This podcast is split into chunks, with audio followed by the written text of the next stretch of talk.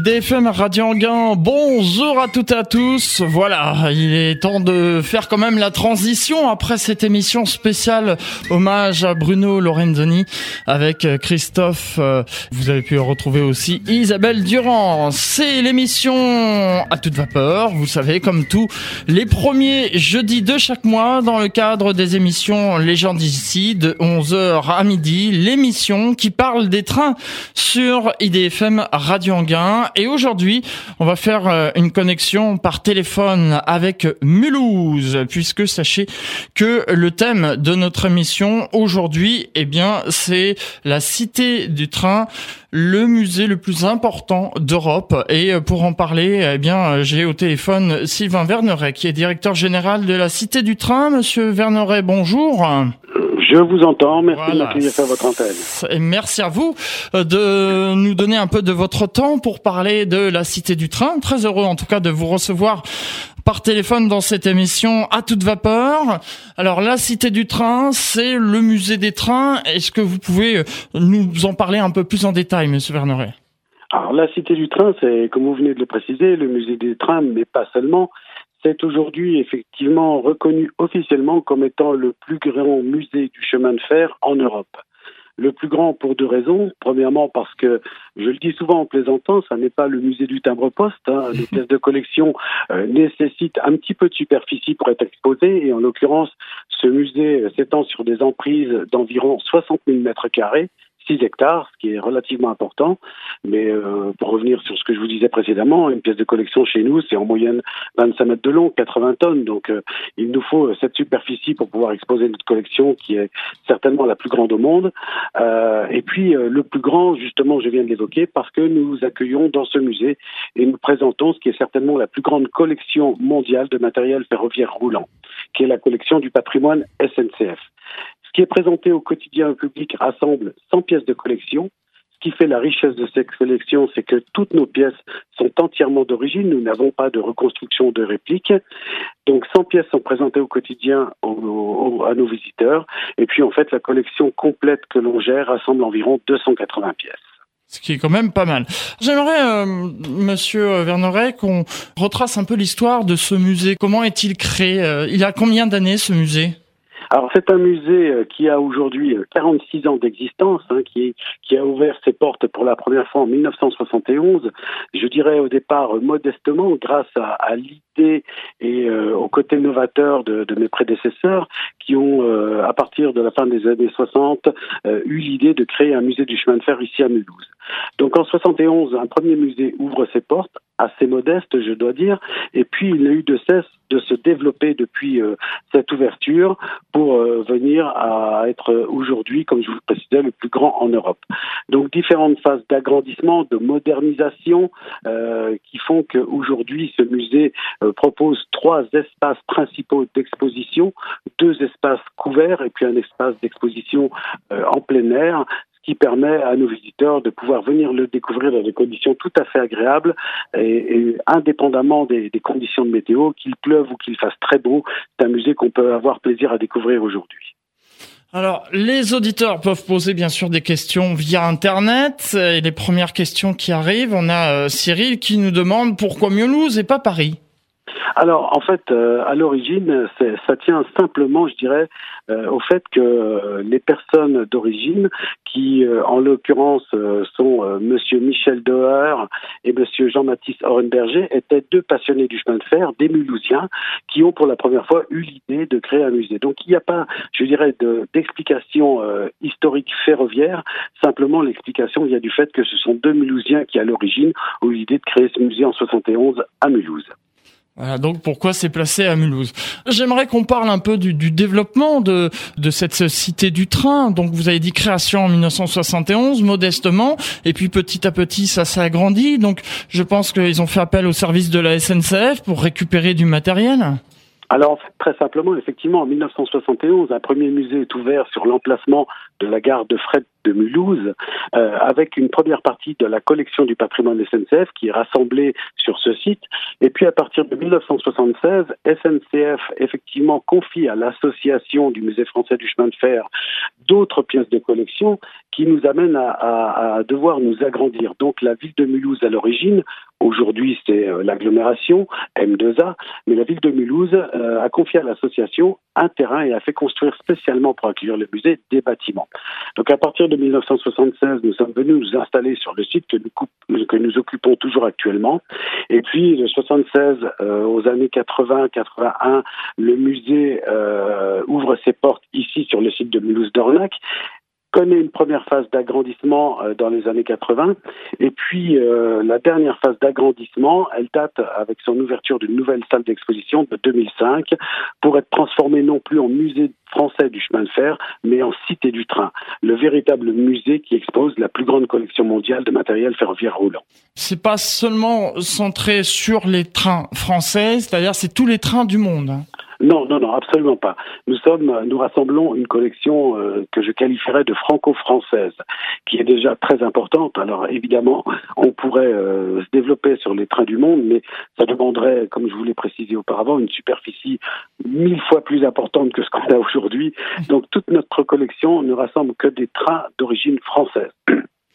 L'avantage de cette collection, c'est qu'elle est suffisamment complète pour nous permettre d'évoquer toute l'histoire du chemin de fer en France depuis ses origines, constituée en gros en 1827 jusqu'à nos jours. Très concrètement, la première locomotive, la plus ancienne que l'on ait dans nos collections permanentes, date de 1844. C'est une locomotive qui s'appelle la Saint-Pierre. Et puis nous retraçons toute l'histoire de France du chemin de fer en évoquant notamment, avec la dernière pièce présente, une motrice de TGV, euh, cette histoire qui a accompagné à la fois l'évolution du chemin de fer puis on peut dire les grands rendez-vous de l'histoire de France. Grand rendez-vous, l'histoire de France, euh, autant bien sûr où les trains existaient en France. Hein. Absolument, oui, oui. Depuis, comme je le précisais, depuis 1827. 1827. En ce qui concerne l'histoire du chemin de fer, on dit que les premières lignes de chemin de fer ont été justement ouvertes du côté de Mulhouse. Alors il y a un vaste débat là-dessus et je rentrerai pas dans cette polémique euh, puisque bah, euh, on, a tous, euh, je dirais, quelques a priori sur, sur le sujet euh, en fonction d'un éventuel chauvinisme. En fait, la, la, première véritable ligne de chemin de fer euh, en France date de 1827 et reliait les deux villes de Saint-Étienne à Andrézieux et servait notamment au transport de minerais. Voilà. Et ensuite, bah, ça s'est développé euh, sur euh, d'autres euh, lignes, bien sûr. on a fait ensuite des liaisons avec Paris. On a déjà eu l'occasion d'en parler dans, dans, de précédentes émissions à, à, toute vapeur. Absolument. Alors, pour revenir quand même malgré tout sur ce que vous disiez, il faut reconnaître que l'Alsace a été pionnière dans, dans l'évolution du chemin de fer, et notamment la région de Mulhouse, qui a accueilli une effectivement des toutes premières lignes ferroviaires en France. C'est ce que, en fait, je cherchais à vous faire dire parce que je me doutais justement, Sylvain Verneret, que euh, vous aviez euh, cette information. Absolument. toute cette histoire qu'on peut retrouver euh, dans la Cité du Train. On parlait justement de ce développement de la Cité du Train depuis sa création et puis qui a grandi jusqu'à connaître maintenant, ben, quand on parle du musée du train, on, passe, on pense tout de suite à la Cité du Train de Mulhouse. Alors, sans prétention aucune, il, faut reconnaître que ce musée est devenu une véritable référence, à la fois auprès de nos visiteurs, ce qui est, à nos yeux, je dirais, le, plus important, et puis euh, au niveau euh, de nos collègues, que ce soit européens ou au travers euh, de l'ensemble de la planète, qui viennent assez régulièrement nous visiter pour, je dirais, prendre un peu exemple de ce qu'on a pu faire dans, dans, le développement et en matière de, je dirais, d'attraction pour nos visiteurs. On a, je dirais, aujourd'hui un musée qui euh, s'est radicalement transformé depuis ses origines, qui était, je dirais, au départ un musée très technique, très axé sur le monde ferroviaire, et qui par conséquent euh, intéressait prioritairement ce qu'on appelle dans notre jargon les ferroviphiles. Et puis de plus en plus, euh, on essaye de développer le musée pour que ce soit un musée, je dirais, très très grand public. Notre philosophie, pour la résumer en quelques mots, est de penser que aujourd'hui, il faut que euh, même les gens qui, quelque part, en exagérant un peu, n'aimeraient pas le train, puissent venir nous visiter et ressortent enchantés. Et on a tout notre travail, à la fois sur l'exposition euh, de notre collection et sur les animations qu'on peut proposer dans ce musée, dans ce sens, de manière à ce que euh, le visiteur, qui pourrait peut-être parfois venir un petit peu contraint euh, pour différentes raisons dans, ce musée ressortent en se disant mais quelque part je suis un peu bête si j'avais su euh, que j'allais découvrir un, tel site je serais venu beaucoup plus tôt. Dans cette cité du train, vous proposez aussi euh, des animations et des expositions temporaires. Alors voilà, dans le sens de, de, ce dont je viens de vous parler, nous avons une exposition permanente qui est axée sur euh, trois surfaces d'exposition. Une première qui s'appelle le parcours spectacle, où on fait une exposition thématique, où en quelque sorte on va présenter une trentaine de matériels euh, en fonction euh, des grands rendez-vous de l'histoire de France. Concrètement, un de nos thèmes s'appelle le chemin de fer et les vacances.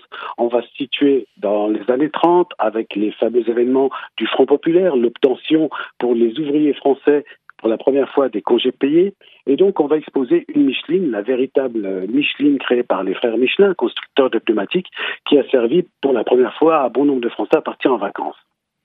Donc une exposition thématique avec six thèmes, le chemin de fer et les vacances, le chemin de fer et la montagne, les cheminots, l'univers du voyage. Donc tout ça est à découvrir dans une ambiance très scénographiée, avec des jeux de son lumière. Et puis nous avons un, une deuxième espace de visite qu'on appelle l'équipe d'histoire, où là on va faire une véritable visite chronologique, avec, et c'est la chance que l'on a grâce à cette collection, la possibilité de retracer toute l'histoire du chemin de fer en France en démarrant à ses origines, 1844, et en allant jusqu'à nos jours avec la motrice de TGV, sans qu'il n'y ait de trou dans l'histoire. Donc on va découvrir toutes les évolutions du chemin de fer, à la fois en matière de confort, de technique, de vitesse, de capacité. Donc c'est une visite très intéressante. Et puis enfin, un dernier espace de visite qui s'appelle le panorama ferroviaire, où là, on propose une série d'animations destiné un peu, plus, je dirais, un public familial, avec euh, notamment euh, ce qu'on a appelé le mini express d'Alsace, euh, une voie miniature avec des petites répliques de train sur lesquelles nos visiteurs peuvent monter à hein et faire une petite promenade, je dirais en petit train au pays des grands trains.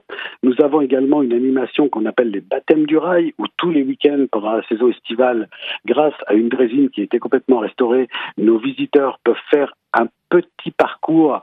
Euh, cette drésine étant conduite par un conducteur bénévole SNCF qui vient euh, se mettre à disposition du musée de nos visiteurs pendant ces week-ends, et puis d'autres animations qui sont à découvrir.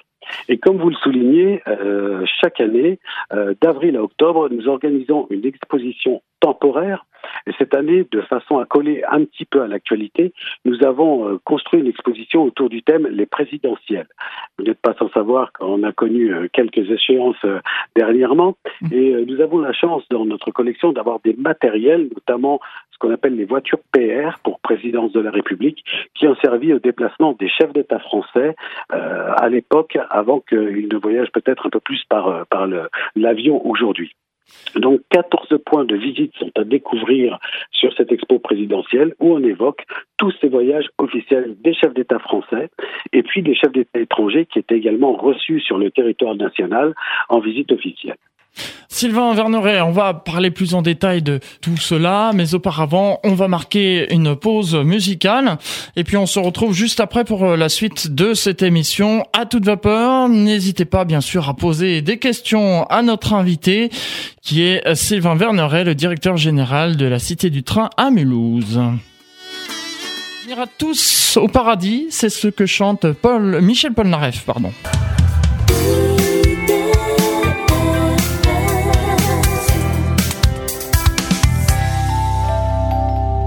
C'est l'émission à toute vapeur, comme tous les premiers jeudis de chaque mois, de 11h à midi, dans le cadre des émissions des gens d'ici. Sylvain Verneret est notre invité aujourd'hui, et directeur général de la Cité du Train à Toulouse. J'allais dire Philippe Mirville, que je salue, hein, qui est président, lui, euh, quant à lui, de la Cité du Train, n'est-ce pas, euh, monsieur Verneret Absolument. Euh, pour petite précision, nous ne sommes pas à Toulouse, mais à Mulhouse. Oh pardon, excusez-moi. Voilà, petit lapsus. Merci d'avoir corrigé euh, ce lapsus. Avant cette pause musicale, nous avons parlé de l'histoire de la cité du train. Nous avons parlé, vous avez évoqué euh, les expositions permanentes et vous avez évoqué aussi les expositions temporaires. Alors j'aimerais justement qu'on y revienne un peu plus en détail. Vous avez évoqué justement, et c'est l'année 2017, c'est l'année des présidentielles. Vous proposez une exposition temporaire, les présidentielles à la Cité du Train. Alors en quoi ça consiste exactement? Alors, nous avons la chance, euh, comme j'ai pu le préciser auparavant, euh, d'avoir dans, dans, nos collections notamment deux voitures euh, extraordinaires qui sont les voitures PR. PR pour présidence de la République. Nous accueillons donc la PR1 et la PR2, qui sont les voitures d'origine, hein, comme toutes les autres pièces de notre collection. Et en complément de ces voitures, nous avons d'autres matériels qui ont servi au déplacement des chefs d'État français et des chefs d'État étrangers lorsqu'ils étaient en visite officielle en France par le rail. Et donc, nous avons créé une exposition sur le thème des présidentielles avec 14 points de découverte euh, dans nos salles de collection où nos visiteurs vont pouvoir euh, découvrir à la fois les matériels, à la fois l'histoire, les aménagements intérieurs de ces voitures très luxueuses évidemment, et donc toute l'histoire des transports euh, ferroviaires des chefs d'État en France quelque chose de, passionnant, bien évidemment. J'ai des réactions sur Internet et j'ai Tanguy qui me disait, euh, mais euh, aujourd'hui, il me semble que les, les chefs d'État euh, voyagent à bord des TGV. Alors effectivement, euh, nous avons eu dernièrement euh, un président normal qui, euh, pour mettre une touche d'humour, voyageait par TGV. cela dit, il faut bien reconnaître que majoritairement les, les chefs d'État aujourd'hui voyagent plutôt par voie aérienne pour différentes raisons, que ce soit peut-être de rapidité, mais surtout pour des raisons essentielles de, de sécurité. Mais on a le plaisir effectivement encore aujourd'hui de voir nos chefs d'État voyager par le train et je crois que c'est une, assez bonne chose puisque le train reste par définition et par excellence un moyen de transport très populaire, très pratique, qui continue à pouvoir aujourd'hui euh, desservir beaucoup plus de destinations que l'avion, évidemment. Sur les, voitures présidentielles qu'on peut voir euh, dans votre musée, je suppose qu'elles avaient quelque chose d'un peu particulier. Elles devaient avoir euh, peut-être un, blindage ou euh, des, des, des, vitres qui étaient à l'épreuve des balles, si toutefois il devait se passer quelque chose, non? Alors, en l'occurrence, euh, sur les deux voitures présidentielles que nous avons dans la collection, la PR2, donc la, la, la plus récente, je dirais, euh, qui a notamment euh, beaucoup servi pour les déplacements du général de Gaulle, était effectivement une voiture blindée, à la fois sur la carrosserie, mais également sur les baies vitrées. C'est une voiture qui, pour la petite histoire, donnait également un certain confort, puisque nous trouve à bord une véritable salle de bain, on va trouver un cabinet de travail, une salle de réception et puis bien entendu euh, des chambres à coucher avec euh, ce qui est particulièrement notoire et amusant, c'est la chambre à coucher du général de Gaulle avec un lit qui était évidemment proportionné à ses mensurations donc un lit qui fait un peu plus de 2 mètres de long. Et puis pour le petit détail, c'est là où on voit euh, le souci du confort et le côté pratique, c'est la première voiture qui a été équipée d'un téléphone euh, dans le cabinet de travail. Donc c'est quelque chose d'assez novateur pour l'époque. En revanche, la PR1, donc la plus ancienne, euh, qui est une voiture qui date environ des années 20-30, euh, est une voiture qui n'avait pas forcément tout ce confort en matière de sécurité, mais qui avait par contre un aménagement intérieur particulièrement luxueux. Euh, je dirais c'est quelque part les fameux ors de la République qui étaient euh, montrés sur le rail, avec euh, des pièces qui sont complètement aménagées, avec des, boiseries, avec des appliques et des verreries qui sont signées à la Ligue, donc quelque chose de très prestigieux, de très luxueux. Avant de, de, clore ce chapitre sur les trains présidentiels, il y a quelque chose, Sylvain Verneret, qui euh, m'a étonné. Vous parliez d'un téléphone dans, dans, la voiture. Alors, il faut savoir qu'à cette époque, le, le réseau GSM, c'est-à-dire les téléphones portables, n'existait pas. Comment il faisait la liaison? Alors simplement, c'est un téléphone qui était raccordé en gare lors d'arrêt et qui servait euh, pour les, je dirais, des appels téléphoniques d'urgence éventuellement du, du chef d'État. Mais évidemment, vous faites bien de le souligner, euh, tout le, le, système de, de, transmission par onde n'était pas encore développé. Donc, à l'arrêt en gare, on raccordait avec, euh, euh comme on le dit, de manière filaire le téléphone pour que le chef d'État puisse passer des appels téléphoniques. Merci de cette précision, Sylvain Verneret. Pour cette saison 2017, vous avez inauguré également le manège de Sabaldur sur Mou Mou, sans pardon, sur Mou. C'est un, manège ferroviaire? Alors c'est toute une histoire, une très très belle histoire d'ailleurs, euh, puisque ce, manège qui est aujourd'hui euh, en état de, refonctionner euh, est un manège d'origine.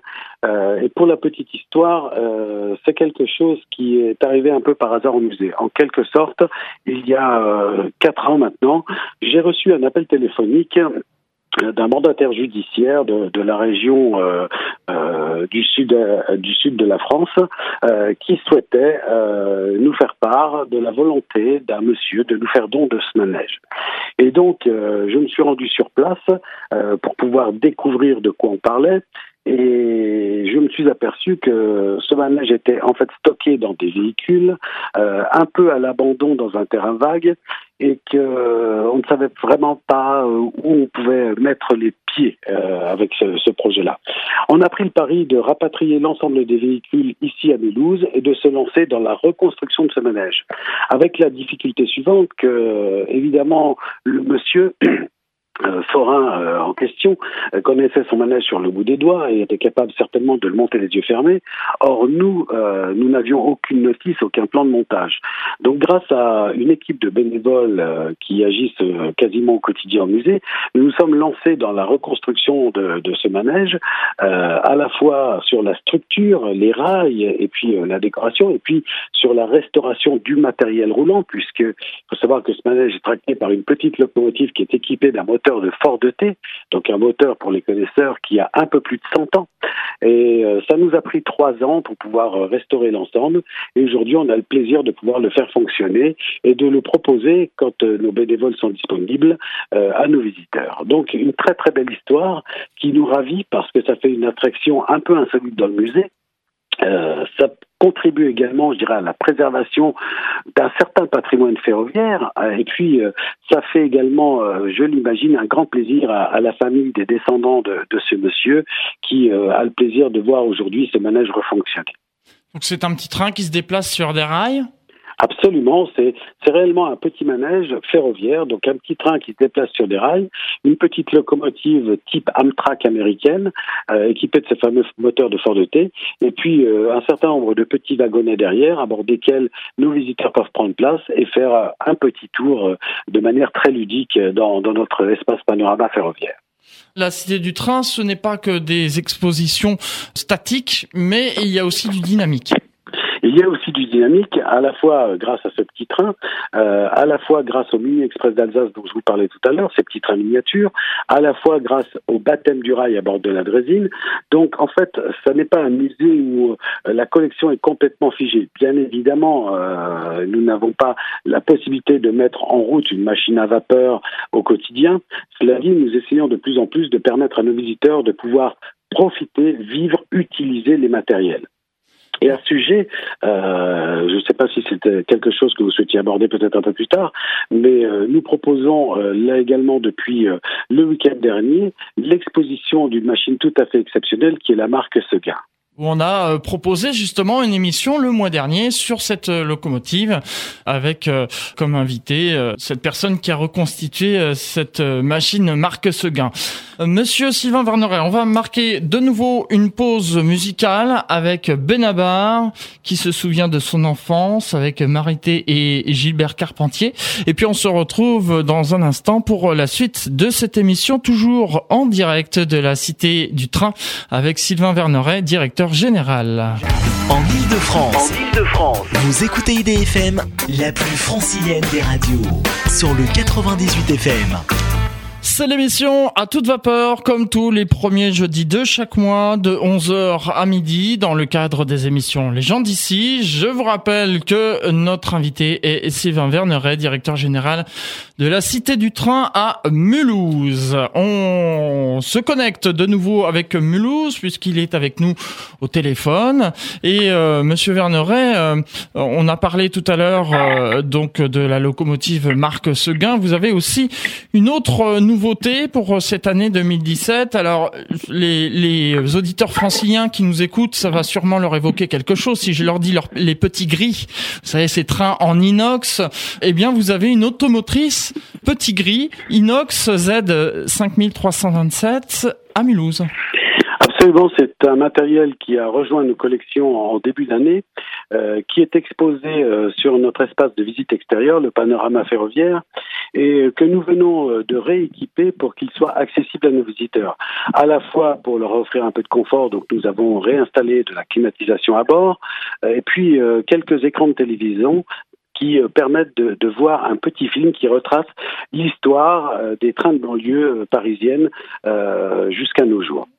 Et puis accessoirement, euh, pour rejoindre, je dirais, l'utile à l'agréable, bah, c'est une motrice qui va être proposée à nos visiteurs euh, de manière à avoir un petit point de, de chute et de restauration euh, dans l'espace de visite extérieure. Donc, euh, vous le savez certainement, nous sommes en plein dans, dans une mode qui se développe, qui sont euh, les, les food trucks. Et eh bien, grâce à cette automotrice, nous allons créer à la Cité du Train un food train, quelque chose de très original où nos visiteurs pourront prendre place à bord et avoir quelques consommations en zone extérieure, ce qui rendra euh, la visite encore plus ludique. En effet. Et c'est des automotrices qui circulaient, si je me trompe pas, sur la ligne N, c'est-à-dire sur la banlieue de Paris-Montparnasse. Absolument, absolument.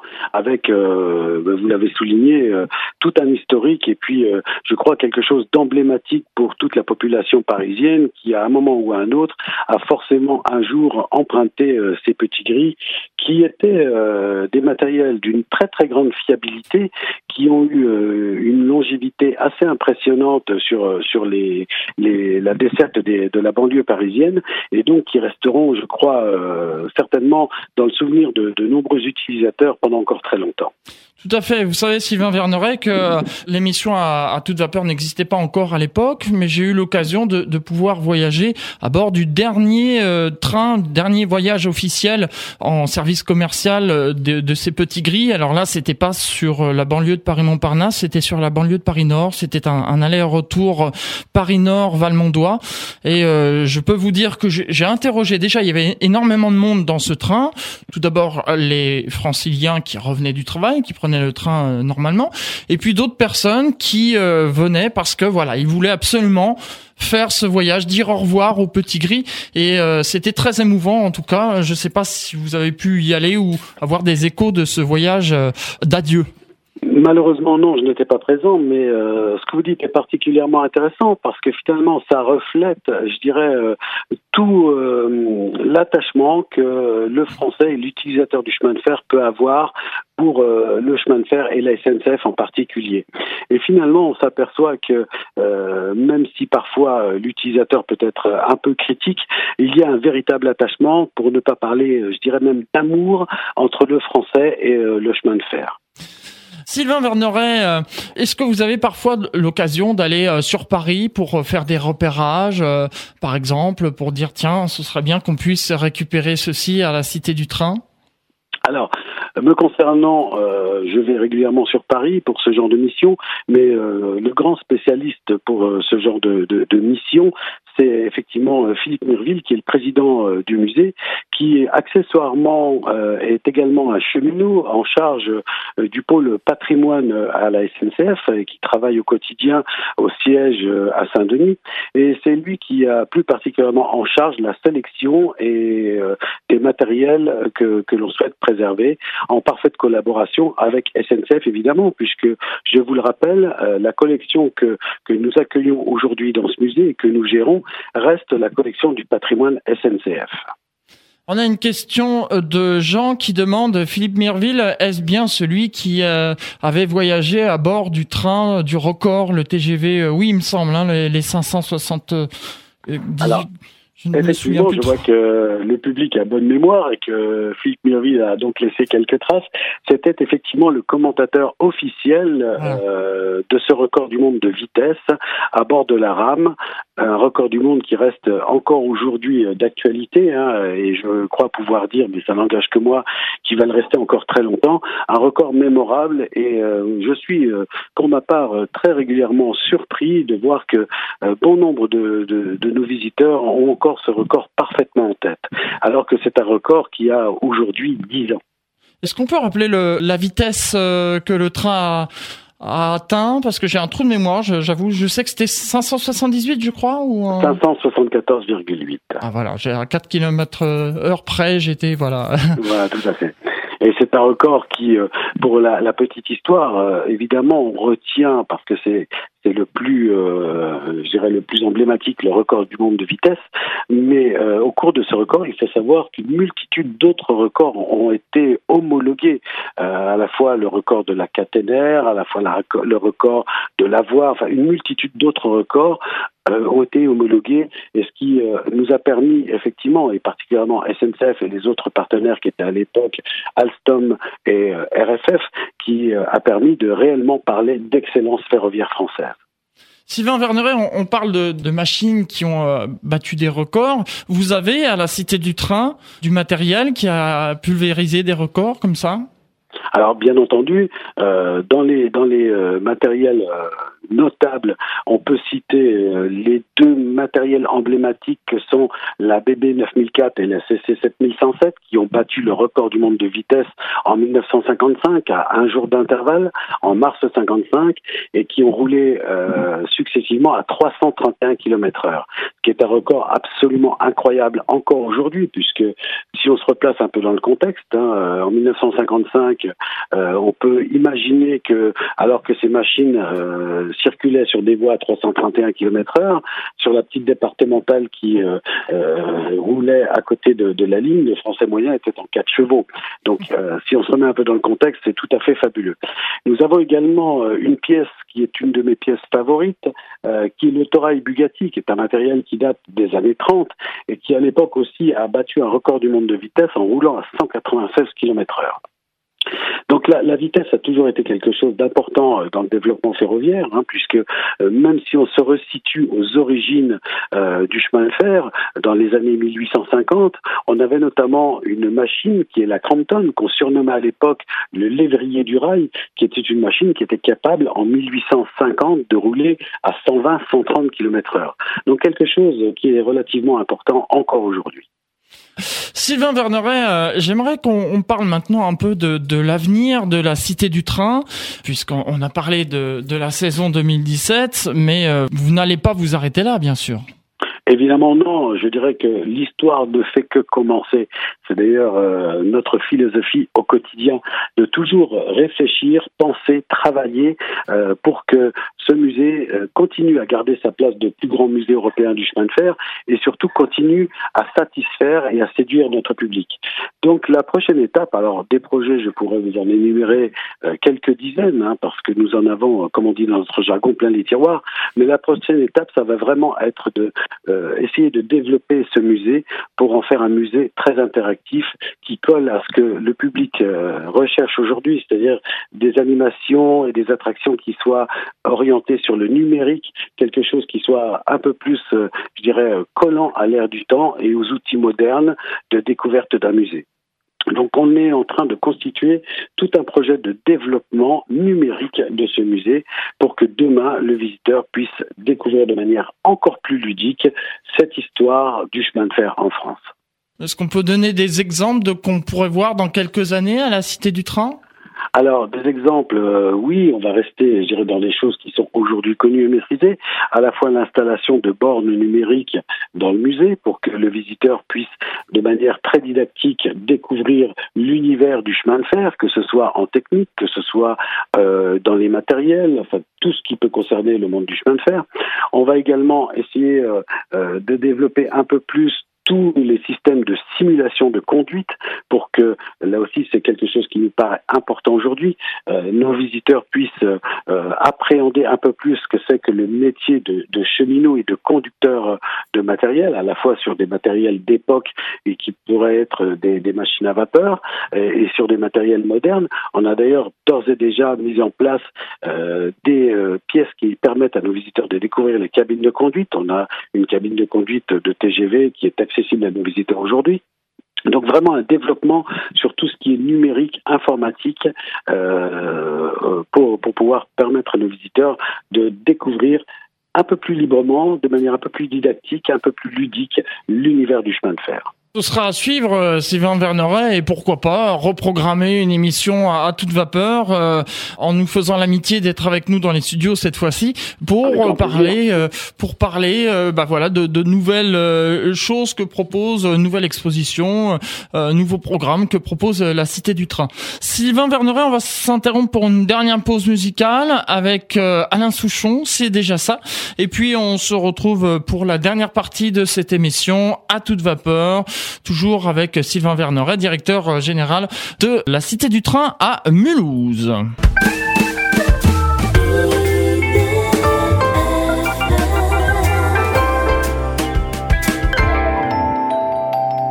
Dernière partie de cette émission à toute vapeur. L'émission qui parle des trains sur EDFM Radio Anguin. C'est tous les mois, tous les premiers jeudis de chaque mois, entre 11h et midi. Je vous rappelle que notre invité est Sylvain Verneret, directeur général de la Cité du Train à Mulhouse. On refait la connexion avec Mulhouse.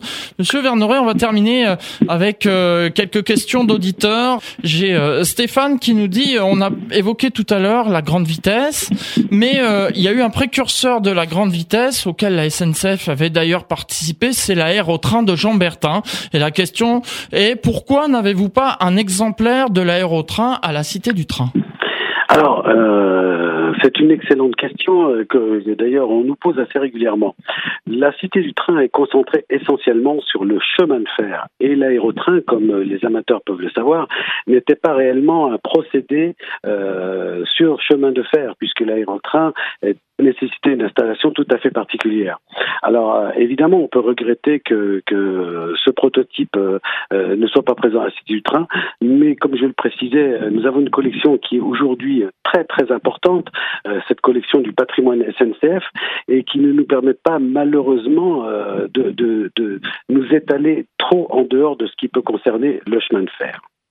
Parce que l'aérotrain, c'était donc un rail de béton inversé, un, T inversé en fait, et le train était sur coussin d'air, hein, c'est ça Voilà, oui, oui. c'était un système de sustentation effectivement sur coussin d'air, euh, qui était un procédé tout à fait novateur à l'époque et euh, relativement performant. Mais euh, si on doit rester, je dirais, un tout petit peu puriste, nous ne sommes pas à proprement parler sur du chemin de fer. Cependant, je me permets pour répondre à la question de l'auditeur qu'il existe une association qui s'appelle l'association des amis de Jean Bertin, qui possède justement un, exemplaire de cet aérotrain, un prototype, et euh, qui euh, organise euh, des fois des, des, expositions. Je sais qu'ils étaient une année à Rétromobile. Donc voilà, renseignez-vous sur leur site internet, hein, les amis de Jean Bertin. Vous pourrez savoir quand est-ce que vous aurez la possibilité de voir ce prototype en grandeur réel. Sylvain Verneret, d'autres questions euh, d'auditeurs aussi, euh, et notamment un auditeur euh, qui demande à la Cité du Train, est-ce que vous avez aussi récupéré la dernière Z 6100 qui a circulé sur Paris Nord? Parce que, ah oui, effectivement, il y a une association qui s'était créée. On parlait tout à l'heure de ce dernier voyage à bord du Petit Gris. Alors, il paraîtrait, oui, qu'il y a une association. Vous êtes informé de, de cette de l'existence de cette association alors il y a une association qui s'est formée, je n'aurai pas beaucoup de précisions à vous donner dessus parce que malheureusement je, les connais euh, très mal.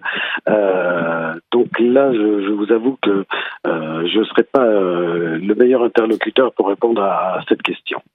Ah, parce que voilà, l'auditeur précise que en fait l'association euh, pensait faire des voyages sur Paris Nord, Valmondois en train touristique. Cependant, l'association n'a pas de lieu où stocker le train et euh, ce train, donc cette rame, risque d'être ferraillé.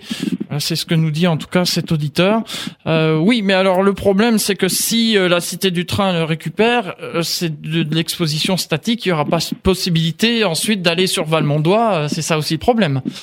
Non, alors là, c'est vraiment euh, à la fois une des difficultés euh, que, l'on peut avoir euh, ici à la Cité du Train, c'est que nous avons effectivement une exposition statique. En dehors de tout ce dont j'ai pu vous parler tout à l'heure, qui fait qu'on essaye de, plus en plus de rendre cette exposition vivante et, et d'avoir quand même quelques matériels qui peuvent circuler, mais nous sommes entre guillemets condamnés à rester dans notre enceinte, puisque l'accès sur le réseau ferré national est euh, assez compliqué en ce qui nous concerne. Mais vous, vous avez un accès quand même sur le réseau national pour, par exemple... Nous sommes, effectivement embranchés, euh, ce qui nous permet d'ailleurs de, faire rentrer et sortir euh, quasiment la totalité de nos pièces de collection. Euh, la dernière grande sortie que, que, que l'on ait organisée remonte à l'année dernière pour l'exposition Grand Train qui s'est déroulée sur le site de la Chapelle à Paris, où la quasi-totalité des matériels exposés venait de, de notre collection. Effectivement, j'ai eu l'occasion justement d'aller visiter euh, cette exposition euh, Grand Train euh, à Paris Porte de la Chapelle, hein, si ma mémoire est bonne. Exactement. Exactement. Et elle sera d'ailleurs renouvelée cette année sur, on va dire, le, à peu près le même thème sur le site du Charolais. Le site du Charolais. Bah voilà. Donc, vous avez les dates? Je crois que ça a dû débuter. et si je ne vous dis pas de bêtises, ça doit durer, je pense, jusqu'à jusqu'au mois d'octobre. Voilà, donc avis aux amateurs, en tout cas pour ceux qui n'ont pas pu voir euh, cette exposition Grand Train à Porte de la Chapelle, donc euh, Charolais, hein, c'est ça. Exactement. Sylvain Verneret, pour euh, arriver à, la fin de, de cette émission, est-ce que vous auriez des, des, choses à rajouter que nous n'aurions pas encore évoquées? Alors, euh, en complément de, tout ce qu'on a pu déjà dire, qui est euh, relativement exhaustif, euh, faire simplement la petite parenthèse sur cette fameuse locomotive marque Seguin que nous avons la chance d'accueillir aujourd'hui jusqu'au mois de septembre et qui sera mise en chauffe sur différentes dates pendant tout l'été. La prochaine date étant le week-end prolongé du, du 14 juillet. Donc, je vous invite tous à venir découvrir cette machine tout à fait exceptionnelle qui sera mise en chauffe et en circulation euh, grâce à Monsieur Monnier hein, qui est euh, euh, à l'origine de, ce projet. Donc quelque chose de tout à fait exceptionnel à découvrir à je dirais en plus de tout ce que l'on propose au quotidien. Je salue d'ailleurs Gaston Monnier qui nous avait fait l'amitié d'être avec nous, j'allais dire le week-end dernier, pas du tout, la, précédente émission, donc pour l'émission du mois de mai. Sylvain Verneret, si on veut venir vous voir, donc je l'ai dit plusieurs fois, vous vous trouvez à Mulhouse, quels sont les moyens d'accès? Alors, les moyens d'accès routiers, euh, c'est l'autoroute qui passe à Mulhouse avec la sortie numéro 17, Mulhouse-Dornac, c'est très bien indiqué. Et puis, ben, on va rester quand même dans le ferroviaire, hein, puisque euh, ça va intéresser particulièrement vos auditeurs. Il y a un TGV euh, qui dessert directement Paris à Mulhouse en 2h40, ce qui permet donc éventuellement de faire un aller-retour dans la journée. Mulhouse n'est pas si loin de Paris grâce au rail. Et puis, on reste sur le ferroviaire, puisque depuis la gare SNCF, de Mulhouse, on peut rejoindre directement le musée en restant toujours sur les rails grâce euh, au très beau réseau de trams et de tram-train qui, dessert l'agglomération. Et puis enfin, euh, je dirais euh, pour ceux qui sont les plus éloignés, nous avons la chance à proximité de Mulhouse d'avoir un aéroport international, l'aéroport de, de Mulhouse-Bâle, qui permet également l'accès à notre musée depuis la quasi-totalité de l'Europe sans difficulté. Des moyens de restauration et d'hébergement euh, dans le secteur de la Cité du Train? Alors nous avons sur place un restaurant, le Mistral, pour rester dans la connotation ferroviaire, ce fameux train euh, de luxe euh, qui a circulé jusque dans les années 60, donc qui propose une formule au quotidien de restauration. Et puis vous précisez que le musée vous accueille tous les jours de l'année, en période estivale de 10h à 18h sans exception, euh, pas de jour de fermeture hebdomadaire. Donc nous sommes ouverts tous les jours de l'année, la seule exception étant le 25 décembre. Un site internet pour euh, Bien entendu, www.citedutrain.com où vous pourrez découvrir partiellement ce que l'on propose à nos visiteurs au quotidien et puis également notre programmation euh, en événement. Euh, le prochain euh, devra se dérouler le 16 juin prochain avec un concert d'un groupe très sympathique qui s'appelle les Satin Doll Sisters. Donc aussi une programmation, en dehors de la visite traditionnelle d'un musée qui permet de découvrir le musée autrement. Bien, merci beaucoup euh, Sylvain Verneret euh, d'avoir participé à cette émission à toute vapeur pour nous parler de la Cité du Train. Une émission très intéressante. En tout cas, je remercie tous les auditeurs euh, qui ont participé, qui ont réagi sur Internet, qui ont posé des questions. J'ai pas eu le temps de poser toutes les questions, mais voilà, l'émission, ça passe vite une heure, hein, n'est-ce pas, Monsieur Verneret? C'est pour ça que c'est l'occasion de revenir une fois, voilà, pour parler, par exemple, de la saison 2018 ou 2019. voilà, vous, vous êtes en tout cas le bienvenu merci à vous et nous vous accueillons très nombreux dans ce musée euh, qui se veut très surprenant. Prochaine émission à toute vapeur, ce sera le premier jeudi du mois de juillet et euh, on va rester dans le ferroviaire, bien sûr, on va pas puisque c'est une émission sur les trains. Mais là, on va euh, parler euh, de, de quelque chose qu'on n'a pas encore évoqué, c'est la RATP. Bah oui, parce que la RATP, alors on va parler surtout du ferroviaire, bien entendu, hein, pas le, routier parce que la, RATP c'est aussi des bus. on va parler du métro et du RER, e donc ce sera le premier jeudi du mois de juillet. Une émission qui vous plaira sûrement aussi à, vous, monsieur Sylvain Verneret. Très certainement, il ne manquerait pas de l'écouter. Merci beaucoup en tout cas. Dans un instant, à la suite des programmes d'IDFM Radio Anguin, notamment le journal de Radio France International, suivi euh, de, de la suite des émissions. Et nous, on se retrouve le 22 juin de 11h à midi pour l'émission À toi les étoiles, consacrée à l'astronomie. Et là, vous savez, euh, cette émission prend ses quartiers d'été. Donc, euh, on va faire une balade du côté de Paris pour vous faire découvrir des lieux dédiés à l'astronomie et à l'astronautique. Ce sera le 22 juin. Soyez au rendez-vous. Au revoir à tous et merci pour votre fidélité.